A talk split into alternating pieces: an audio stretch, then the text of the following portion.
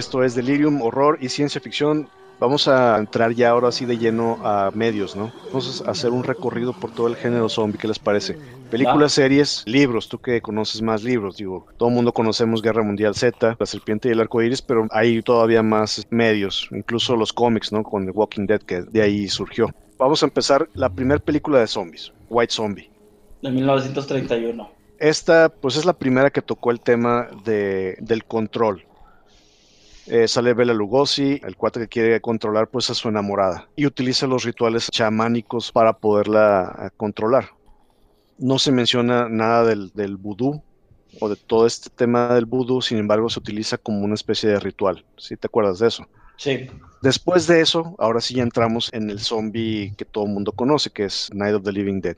No, pues hay otra película importantísima que también es súper valorada y de lo más importante en la historia del cine de terror, muy cercana en época a White Zombie, que es la que he mencionado varias veces, la de I Walked with a Zombie, que es una plantación donde el dueño de la plantación contrata a un brujo para que transformen zombies a los esclavos y puedan trabajar prácticamente 24 horas y, todo eso. No sé si la han visto.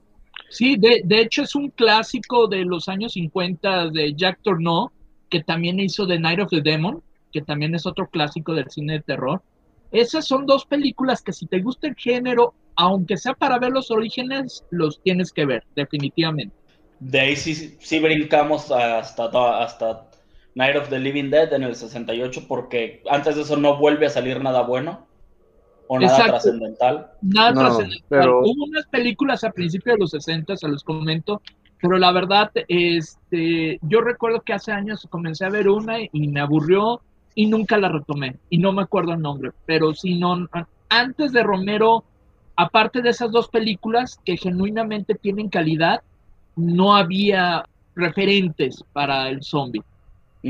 Y de hecho para mí, aparte de lo de Romero, y algo, algo que también en donde se tomó, fue un tema recurrente, fue en el Yalo. O sea, todos, eh, eh, todas estas producciones de zombies en los años 70, que tú eres más asiduo, Alex, yo amo el Yalo.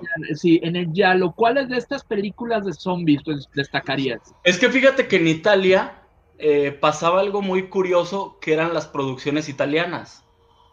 Cuando tú ves que una película se llama como la más conocida y que de verdad es la mejor de italianas, de, de, de estos directores de Yalo, sobre zombies, que es la de Zombie de Lucio Fulci, todo el mundo la conoce como Zombie 3 y en realidad no es parte de una trilogía.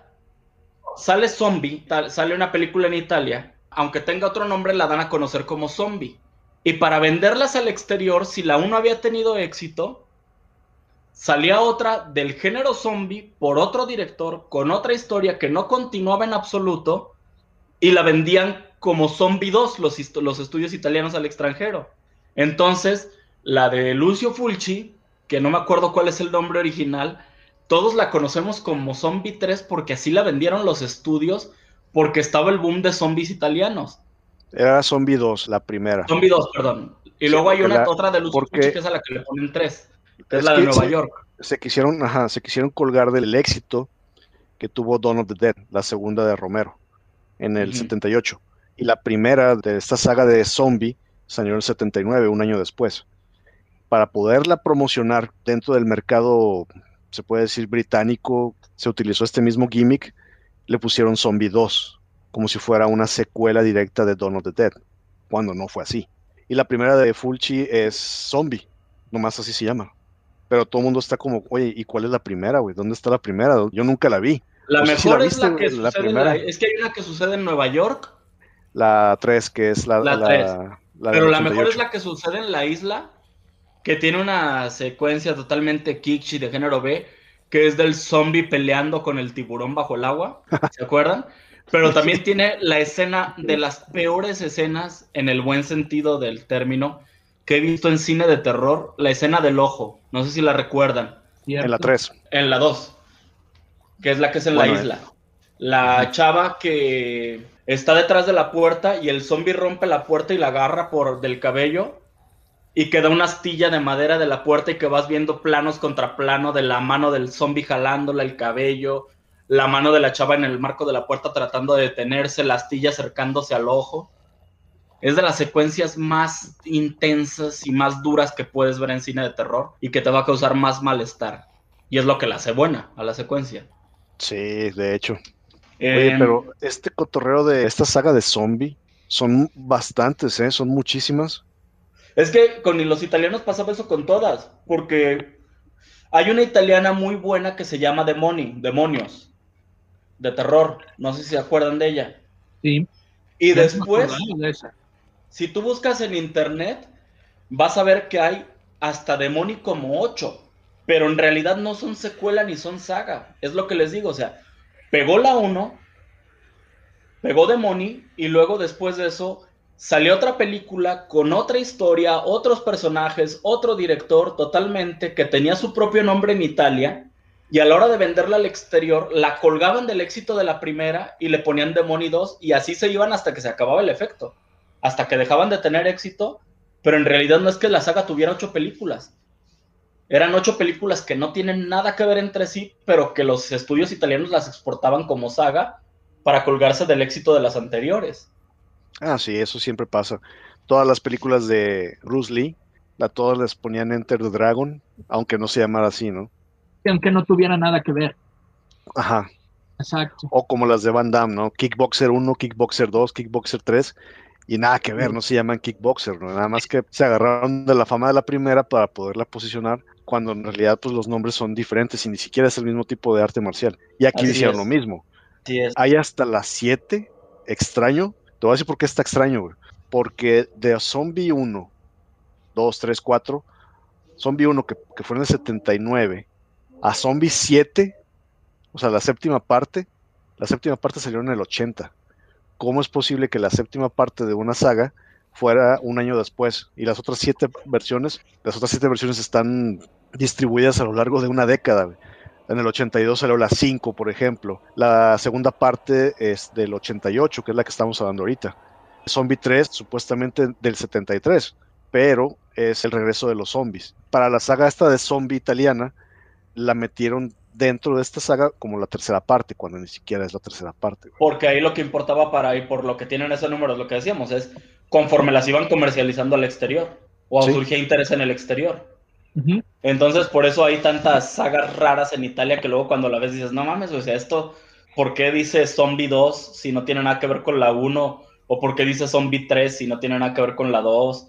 O, o Demoni y esas cosas, es por esta costumbre que tenían los estudios italianos a la hora de, de exportar sus películas. De Lucio Fulci, ¿cuántas son? Según yo son dos nada más. La, sí, la, de la isla de Nueva York. Ajá, la, que es Zombie 2, porque así le pusieron de inicio en, Italia, y Zombie 3. Nada más. Sí. ¿Hay una de Darío Argento, según yo? No, creo que no.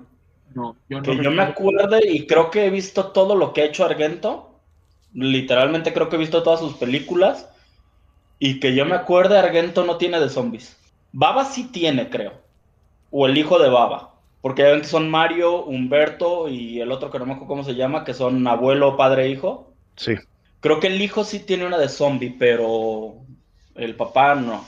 Y Argento no, ya vi que, ya vi que Darío Argento lo que hizo fue reeditar para el público italiano de Sí, de hecho, acaba de salir quien tenga chance de conseguirla, eh, porque sabemos que nos escuchan en otros lugares aparte de México.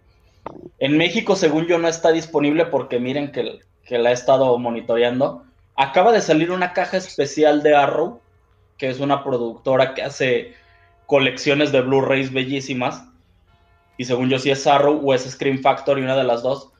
Acaba de salir una caja en Blu-ray que trae cinco veces Down of the Dead dices, ¿para qué quiero una caja con la misma película cinco veces?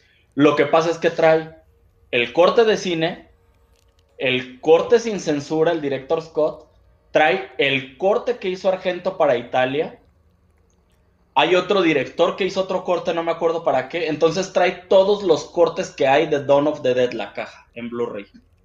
incluyendo la, incluyendo la versión de Argento. Mm, pues sí, valía la pena. Sí.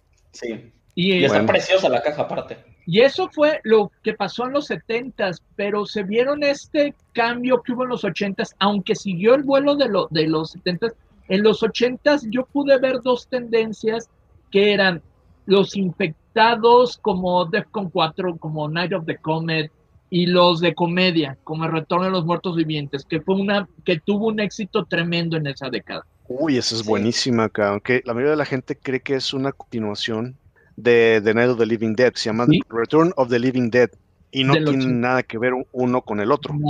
Esta película de Return of the Living Dead es una de mis favoritas, es una combinación de gore con body horror, con comedia. No es de comedia, güey, la película, sin embargo, tiene como que esa chispa, ¿no? Está muy chida. de hecho, eso es lo que tiene, tiene chispa. De hecho, este, ya habíamos hablado cuando hicimos el especial de la muerte de Romero en nuestra primera temporada, para quien lo pueda ver, ahí está disponible en nuestros canales, eh, de por qué se, se, pudieron llamar Return of the Living Dead o por qué hay luego películas que son el sabe qué de The Living Dead, por el tema de que Romero perdió los derechos de, de su película. Entonces Night of the Living Dead es un nombre libre de uso, no está registrado. Sí el término Living Dead, ¿no? Lo puedes utilizar como quieras. Perdieron los derechos por un error de la productora y entonces por eso todo el mundo le podía poner Living Dead a sus películas. Pero fíjate que a Romero no creo que le moleste, porque digo, él sabe y en vida lo supo que todo este género surge a partir de él. Por eso hablamos de un antes y un después de Romero. Sí, no, y aparte él es el que inició todo. Lo capitalizó muy bien pero yo creo que en su momento sí le molestó bastante perderse las ganancias de la primera película. las ganancias sí. sí, sí, le pegó tanto. De hecho, todo fue por una cuestión que no le pusieron el sello este de trademark, de eh, copyright reserve. No se lo pusieron el sellito en el momento en que imprimieron la película. Entonces, en el momento que se proyectó, pues no había ninguna, nada que te prohibiera. O sea, si tú lo veías, dices, oye, no tiene el sello de que está protegido y al no tener el sello, inmediatamente se volvió libre de uso. De hecho, eh, esta película, la original de Night of the Living Dead, que me eh, quiero comentar también que algo que me ha gustado Romero, que aparte siempre del comentario social en sus películas, eh, tirando el, haciendo una crítica al consumismo, al capitalismo, tiene un lead, tiene un, el principal héroe, por así decirlo, es de raza negra, algo que en los años 60 era muy raro. O sea, muy raro, apenas eh, algunas películas con Sidney Poitier, pero no era común, eran excepción a la regla. Y eso es también de, darle el mérito a, estas películas de Romero. Sí, no me gustó mucho que todos los movimientos sociales y políticos se agarraron para criticarla o para usarla como plataforma. Que eso no está bien, o sea, siempre separen la ficción de lo que es real. Los que están en contra de, todos los movimientos negros la utilizan como, bueno, spoiler alert, que al final lo matan, ¿no? Como si fuera uno de estos muertos vivientes.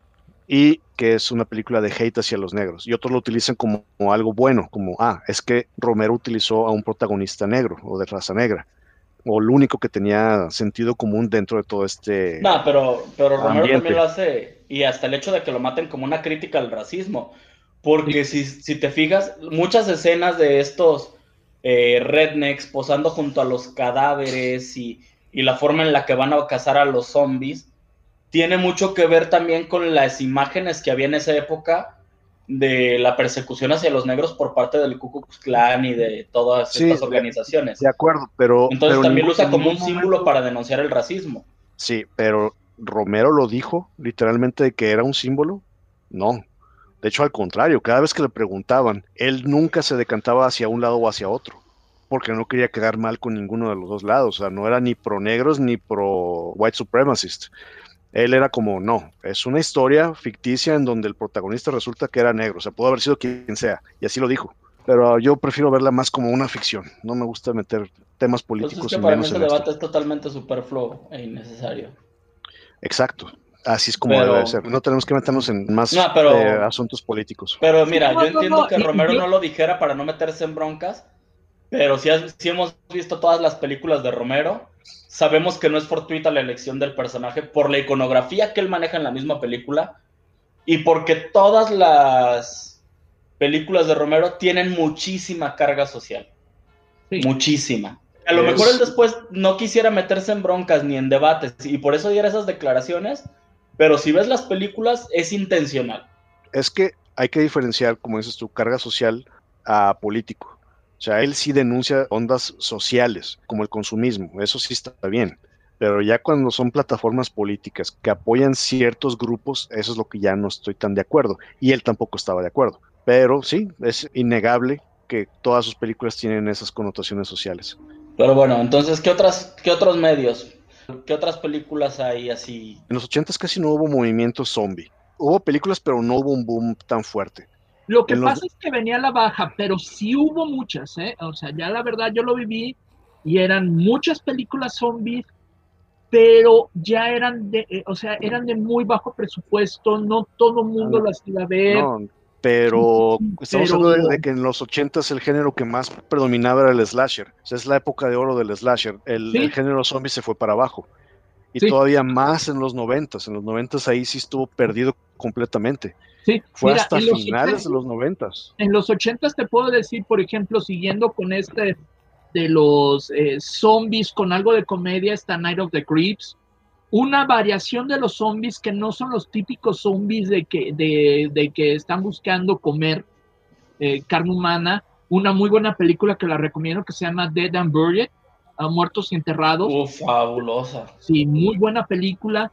Eh, sí había, pero sí, estoy de acuerdo, ya venía la baja para que en los noventas fuera casi eh, inexistente este movimiento zombie que fue a partir de los 2000, como comentas, con Resident Evil y 28 días después, que lo volvieron a mandar para, para arriba al género. Sí, es que ya no era el zombie que solamente resucita porque sí, ahora ya tiene un contexto. No sé si se acuerdan, hablando otra vez de, de temas sociales, a principios de los 2000 hubo la amenaza de la fiebre de la vaca loca y de la fiebre aviaria y todo ese tipo de rollos y aparte la influenza, que eran temas reales, ¿no? que eran amenazas reales y no se sabía específicamente cómo podía afectar a la sociedad. Entonces se agarraron de este miedo que era real, que toda buena historia de horror o de terror tiene fundamentos en lo real, para crear todas estas historias nuevas que ya vienen a partir de un concepto de viralización o de un concepto viral, como Resident Evil, como 28 días después, y todo un montón de películas que surgieron a partir de ahí. Sí, y ya ahorita ya es común, y algo que me gusta de esta era, y estoy hablando ya del siglo XXI, es una película en particular, pero otra ayudó mucho a este resurgimiento a principios del siglo XXI del género zombie. Resident Evil tuvo mucha gente, es un juego muy famoso, pero yo sentía que no le hacía honor al, al, zombie que había conocido, al zombie clásico. Aunque claro que hay zombies, pero era más una película de acción que una película de estrés de estar huyendo a los zombies. No, sí, la película no. Yo que soy súper fanático de la saga de los videojuegos, tienen una historia bastante compleja. Desde el primero, el código Verónica, toda esta creación de la familia Ashford, del virus T, no, no, no, es una historia complejísima, incluso hasta sectas religiosas. Y la película solamente lo aborda muy superficialmente. Por algo es una de las franquicias más populares y más efectivas que tiene eh, los videojuegos. Resident Evil es casi casi sinónimo de ventas, ¿no? Pero sí, la película fue muy decepcionante para mí. A muchos les gustó. Ahí te va un dato de trivia, ¿eh? La primera película de Resident Evil la iba a dirigir Romero. Ah, ok. Él tenía el primer draft y en la nota de producción aparece él como director. Está muy curioso, pero obviamente como son películas de estudio, tuvieron que interferir para que tuviera más éxito supuestamente y le dieron la película a este cuate que se llama Anderson, algo así, ¿no? Que la única película que había hecho antes, y hablamos de eso al principio, la única película que había dirigido antes fue la de Mortal Kombat, la 1. Sí. Era porque, ah, tú ya tienes experiencia dirigiendo una película de videojuegos. Ah, pues ahí te va otra. Pues sí. Ah. Y en eso se convirtió en una mala adaptación. Bueno, continuando con lo que estaba, estas dos películas que les había dicho es 28 días después y Dawn of the Dead, la de Zack Snyder. A raíz de estas dos películas que relanzaron todo el género zombie, a diferencia de las producciones que había en los 70s y los 80s, Ya las películas de zombies que tenemos hoy día, podemos ver varias de buena manufactura, que le meten dinero, si no eh, de excelente calidad, pero al menos de buena calidad. O sea, ya no es de, lo del final, ya no es lo más malo, ya no son las, las peores películas, ya hay varias, y ahorita si quieres se las nombramos, varias películas de zombies de este siglo con distintas temáticas que son buenas. Ya no es más el hermanito feo del horror. O sea, ya hay, ya hay productores que genuinamente le meten dinero, eh, exploran el tema. Ya está, hay un par de películas francesas que me gustan mucho de zombies, las coreanas, inglesas. Hay, ya hay mucho de dónde escoger de zombie y de calidad buena. Si no excelente, buena.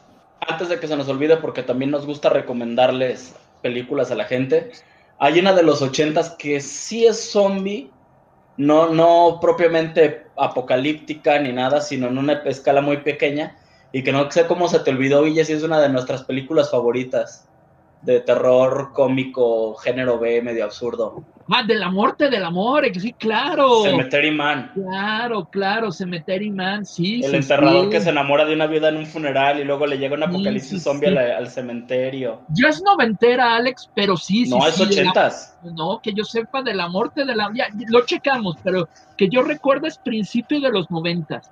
94. ¿De la muerte del amor, eh? ¿94? Sí, 94. Ahí es donde te digo que saco la edad, porque me acuerdo que las vi más o menos cuando salieron y yo ya recuerdo mi situación en ese estaba, pero sí es muy recomendable de los noventas, esa década que se olvidó del género. Esa década es mala para todo el género del horror.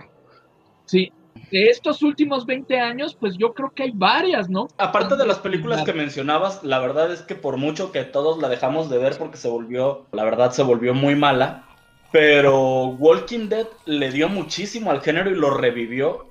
Le dio mucha fuerza y aparte le enseñó a los productores que meterle dinero al género zombie podía ser muy rentable. Sí. Entonces también de este boom que hubo durante unos años de zombies, eh, también tiene mucho que ver Walking Dead. Ah, no, sí, pero eso ya es la última década para acá. Lo malo es que para mí ahorita habrá que ver si si se rescata, porque para mí ahorita lo malo es que tú notas que un género está cayendo en decadencia o el ciclo se va terminando cuando empiezan a surgir las parodias. Y no me refiero a películas de género B que pueden ser buenas. Digo, a mí la verdad las de Dead Snow, las noruegas, me divierten muchísimo los zombies nazis. A mí también, de acuerdo. Los dos me divierten mucho esas dos. Son tres. Ya, ya no he visto la tercera. Hay tres. Esas me divierten. Me refiero a cuando ya salen las parodias insufribles para uno como fan del horror y que son un insulto, como la comedia romántica que salió hace un par de años. Sí, la de Warm Bodies, ¿no? Que es, como crepúsculo, pero con zombies. Sí, horrible. Mira, King en su libro en su libro académico de, bueno, de análisis del terror, King menciona que todos los géneros tienen un ciclo y estoy de acuerdo. Es surge una idea genial, Luego surge un genio que la perfecciona. Después de ese genio que la perfecciona surgen incontables imitaciones. Y después el género, las imitaciones cada vez van siendo de menor calidad hasta que el género cae en la parodia. Se acaba el ciclo, desaparece el género o, o la idea por un tiempo hasta que llegue otra idea genial que la retome. Y yo creo que ahorita el género zombie sí está yéndose un poco hacia ese lado de que va de un poco de salida. Ya no solo Walking Dead, la nueva serie que hicieron para adolescentes es basura. ¿Cuál es la nueva de adolescentes? Rise of the Walking Dead o algo así. Algo así. Ah, o sea, te estás hablando de los mismos spin-off de The Walking Dead. Sí, pero acaban de hacer uno para adolescentes que ya es basura. por eso, Guille lo mencionó hace rato, dice, los 2000 es el resurgimiento del género y el 2010, o sea, toda la década del 2010 es ya la perfección con The Walking Dead pues es el, máximo exponente o el más conocido, por así decirlo. Cada episodio que salía tenía 20 millones de personas viéndolo por episodio. Antes de que fuera popular el streaming, pues está muy bien. Pero como dices tú, todo el mundo se quiso colgar del género de los zombies, que ahorita ya hay un hartazgo, ya se siente como cansado el género. Sin embargo, hay un montón de cosas muy buenas dentro del género. Joyas como Train to Busan. Pero dice, sí, también cuando los géneros están en decadencia y se van acabando, siguen saliendo estas joyitas que son las patadas de ahogado del género. Los últimos 3, 4 años, lo que se ha estado produciendo con zombies empieza a ser malo. Sí, incluso la segunda de Train to Busan no es buena. No, no, no, es, mala, es, muy mala. Ok, hablando de series de zombies, mi favorita. Ya habíamos platicado de esto y, dijimos que le íbamos a mencionar en este especial. Hay zombie. Hay muchas más, ¿no? The Walking Dead, em, Fear of the Walking Dead, Sea Nation, que a ti te gustó. Una serie genial de zombies en Netflix es la de Kingdom. Sí, hay unas muy buenas. Son dos o tres temporadas, no recuerdo. Cada temporada es muy breve, creo que la primera tiene tres episodios, la segunda creo que tiene seis, que se llama In the Flesh, británica. Que para mí es de lo más interesante que hay, aunque sé que me está ahí contradiciendo con lo de que los zombies no deben de curarse, si no, no son zombies. Pero es muy interesante porque poniéndose en un universo en el que es viable curar a los zombies, eh, In the Flesh se trata de que ya se acabó el apocalipsis zombie, ganaron los humanos, encontraron la cura y están tratando de reintegrar a la sociedad a los zombies curados, mientras que obviamente hay un grupo muy fuerte que se opone a reintegrarlos porque cree que todavía son un riesgo. Y esa serie inglesa es una joya, quien la pueda ver. ¿Cuántas temporadas tiene? Tres. Pero te digo, ninguna temporada pasa de los seis episodios. Sí, de, hay una película eh, no tan buena, eh, pero que me gustó cómo abordó eh, ese tema de los zombies curados, que se llama The Cure, los curados. Es también interesante cómo lo... es mejor el planteamiento y, lo que tratan de explicar que cómo lo desarrollaron. Pero sí, siempre es interesante ver esto de qué pasó después. Eh, la serie que les decía, nada más para que no quede así en el aire, y estaba buena, está interesante y sí está buena. Este, de Netflix se llama Black Summer. Sí, fue la que te dije. Black Creo que tiene como seis episodios nada más. Y miren, por ejemplo, de repente algo que se dio en, esta última década son películas de zombies, pero que tal vez por el presupuesto, tal vez nada más para tener otra, otro acercamiento al tema, eran más personales, no era el, eh, el toda la gente tratando de, ir contra esta oleada de zombies, y no era las experiencias personales. Por ejemplo, una francesa que en su momento lo platicamos, Alex, la francesa de la, noche que se come al mundo, The Night Eats the World, de francesa. Otra que también es decente es una película australiana que se llama Cargo. La francesa trata de un muchacho de que se despierta en un momento en su departamento y se ve que hay está la pandemia zombie, está esta crisis zombie, pero de alguna manera está él más o menos eh, a salvo en, el edificio de, de departamentos donde él vive. Qué original, ¿no? Que despiertas y estás en el apocalipsis zombie. Sí, pero que de alguna manera la película se desarrolla de una manera personal, de la soledad que le está pasando, de lo que está haciendo para sobrevivir, y está bien hecha la película. Otra película que se llama Cargo es de una pareja con un bebé que tiene que está huyendo eh, de, de las grandes ciudades, matan a la madre y al padre lo alcanzan a morder. Y para este momento ya se sabe, él ya sabe cuánto tiempo tiene hasta sacan la parte de que el gobierno empezó a mandar por paracaídas kits para sobrevivir en este apocalipsis zombie y dicen, si te muerden, tienes tantos días para que te conviertas, para morir y convertirte. Entonces estamos viendo esta carrera frenética que tiene el papá de tratar de encontrar a quién dejarle su bebé, porque como escapó de las ciudades, está en los grandes desiertos de Australia que ya ven que no hay gente, no hay gente en el centro. No es un peliculón, pero está interesante cómo lo toman. Y otra más que lo platicamos un momento, Alex. The Girl with All the Gifts. Era la que te iba a decir, que se me cierra lo que no habías mencionado. venga. Hay otra que está bien, no es una joya, no va a marcar una época, pero es de hace como dos años, que está bastante bien y bastante entretenida en el buen sentido, que está ambientada en la Segunda Guerra Mundial, que se llama Overlord. Sí, está muy divertida. Está bastante bien Overlord, ¿eh? Todas estas que están mencionando son de esta última década, ¿no? Casi todas. de la década pasada, pues ya hablamos. pero hay una, hay una película que yo quiero mencionar porque quiero que se vuelva de culto porque es tan mala que hay que dejar, no hay que dejar que se olvide que se puede hacer cine así de malo. No sé si han oído hablar de una película eh, del 2003 que se llama House of the Dead. Pues es de un videojuego. la portada del póster de la película es como un ojo de cerradura a través del cual se ve como un tipo zombie. Bueno, imagínense a qué grado es mala que en IMDB tiene calificación de 2 y en Rotten Tomatoes tiene 3% de calificación. ¿Pero la viste? Sí. Mala dolor, pero mala, mala, mala, mala. Ok. Entonces, estas, cuando, una cuando logras hacer una película que es tan mala, hay que volverla inolvidable. Ok. Hay otra película, otra sorpresa asiática, la película, que se llama One Cut of the Dead. Película de hace un par de años. Una película de bajo presupuesto, está en un almacén, ve las actuaciones, eh, los efectos que dices, no, por favor, esto está espantoso.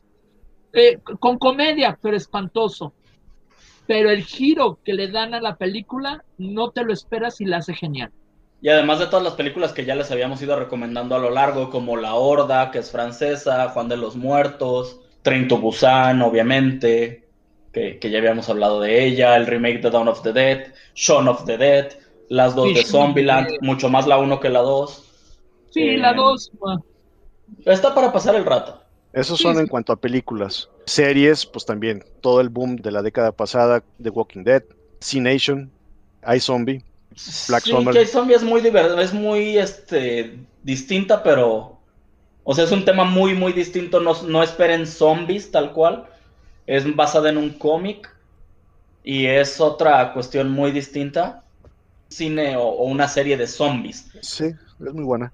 El otro medio que también tengo que mencionar y más porque la década pasada fue uno de los escaparates más grandes que tuvo es en los videojuegos. El género zombie fue el mejor, al igual que en la televisión, tanto así que el considerado el mejor juego de todos los tiempos tiene esta temática. Siempre hay un debate entre cuál es el mejor videojuego de todos los tiempos y siempre se mencionan dos. Uno es Zelda, el Ocarina of Time, y el otro es este, The Last of Us el género en sí, como dices tú, no es tanto que sean zombies, sino es más bien una como plaga, ¿no? Que es como una especie de contaminación viral en donde las personas se convierten en ragers. Es una historia de, survival. Ese es uno de los mejores videojuegos de la historia. Y de este mismo género de zombies eh, se puede mencionar Left 4 Dead, de esta compañía Valve, conocidísima por el videojuego de Half-Life, que también es de los mejores de todos los tiempos. Obviamente Resident Evil y todas sus versiones, 4, el 2, el remake. Incluso The Walking Dead tuvo una versión de videojuego que es muy buena, que es la versión de Telltale, no sé si ustedes la conocen, que es una especie de videojuego, película interactiva. No es tanto un videojuego. A mí no me gustan mucho los juegos de Telltale, pero a la gente le encanta, no sé por qué, es como escoge tu propia aventura. ¿Se acuerdan de esos libros, no? Sí. Y pues uno de los más populares porque ya ahí está eh, la plataforma del celular, Plantas contra Zombies, que aquí sí son los zombies tradicionales, ¿no? El zombie lento y que nada más quiere comer cerebros. Y así como ese, hay muchísimos otros, Red Dead Redemption versión zombie, Call of Duty versión zombie, hay bastantes, pero todo esto se originó precisamente del boom de principios de la década, del 2010, con The Walking Dead, y todos estos videojuegos se sumaron a toda esta tendencia de este género que como dice Alex, ya ahorita ya a finales de la década ya se siente que va hacia la baja, ya no se siente tan fuerte o ya no llama tanto la atención. Así es. Entonces decías libros. Libros, que a mí me fascinan, porque te dije, el movimiento está fuerte y la neta sí están bien perros. Primero, Orgullo, Prejuicio y Zombies. Bueno, tiene una precuela que se llama Orgullo y Prejuicio, el amanecer de los zombies. Ahora, tiempo, esos son libros. Porque hace rato tú mencionaste que eran novelas gráficas. También hay novela gráfica de Orgullo, Prejuicio y Zombies.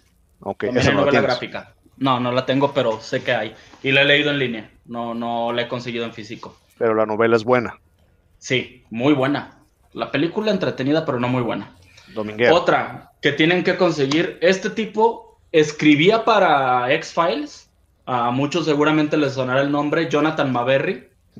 Es un gran escritor de terror y, de otras cosas, pero tiene una saga de libros que se llaman Rotten Ruin, que es Podrido y Ruina, Entonces, la saga de libros de Rotan Ruin de Jonathan Maberry también es obligatoria para la literatura zombie. Maravilla. Obviamente, el libro que pues, no puede faltar, la novela, porque quizás sea la más importante de, de los últimos 20 años, pues Guerra Mundial Z. ¿Qué tal está la novela? Fabulosa, pero fabulosa. Muy buena. Y déjame decirte, aparte está el handbook. Sí, cómo sobrevivir. Cómo sobrevivir. Ya lo leí los dos y están muy entretenidos los dos. pero la novela es maravillosa. la misma persona que hizo Guerra Mundial Z. Sí, es un Max Brooks. como de cómo sobrevivir a, sí, sí, Que para quien no sepa. Sí lo conozco. Para quien no sepa, Max Brooks es el hijo de Mel Brooks, ¿eh? No, mira. Este, y la otra, que es algo divertidísimo, hablábamos de Escoge tu propia aventura. Todos conocemos esa clase de libros de cuando éramos niños, este, que tú, dependiendo de, lo que querías que pasara, el libro te decía, bueno, si quieres que seguirle por aquí, cambia tal página, y si no, cambia esta. Todos ubicamos, ¿no? Acabo de conseguir baratísimo este libro de Max Bralier, que se llama ¿Puedes sobrevivir al apocalipsis zombie? En inglés, Can You Survive the Zombie Apocalypse? Ah, sí, ya y es una escoge tu propia aventura para adultos.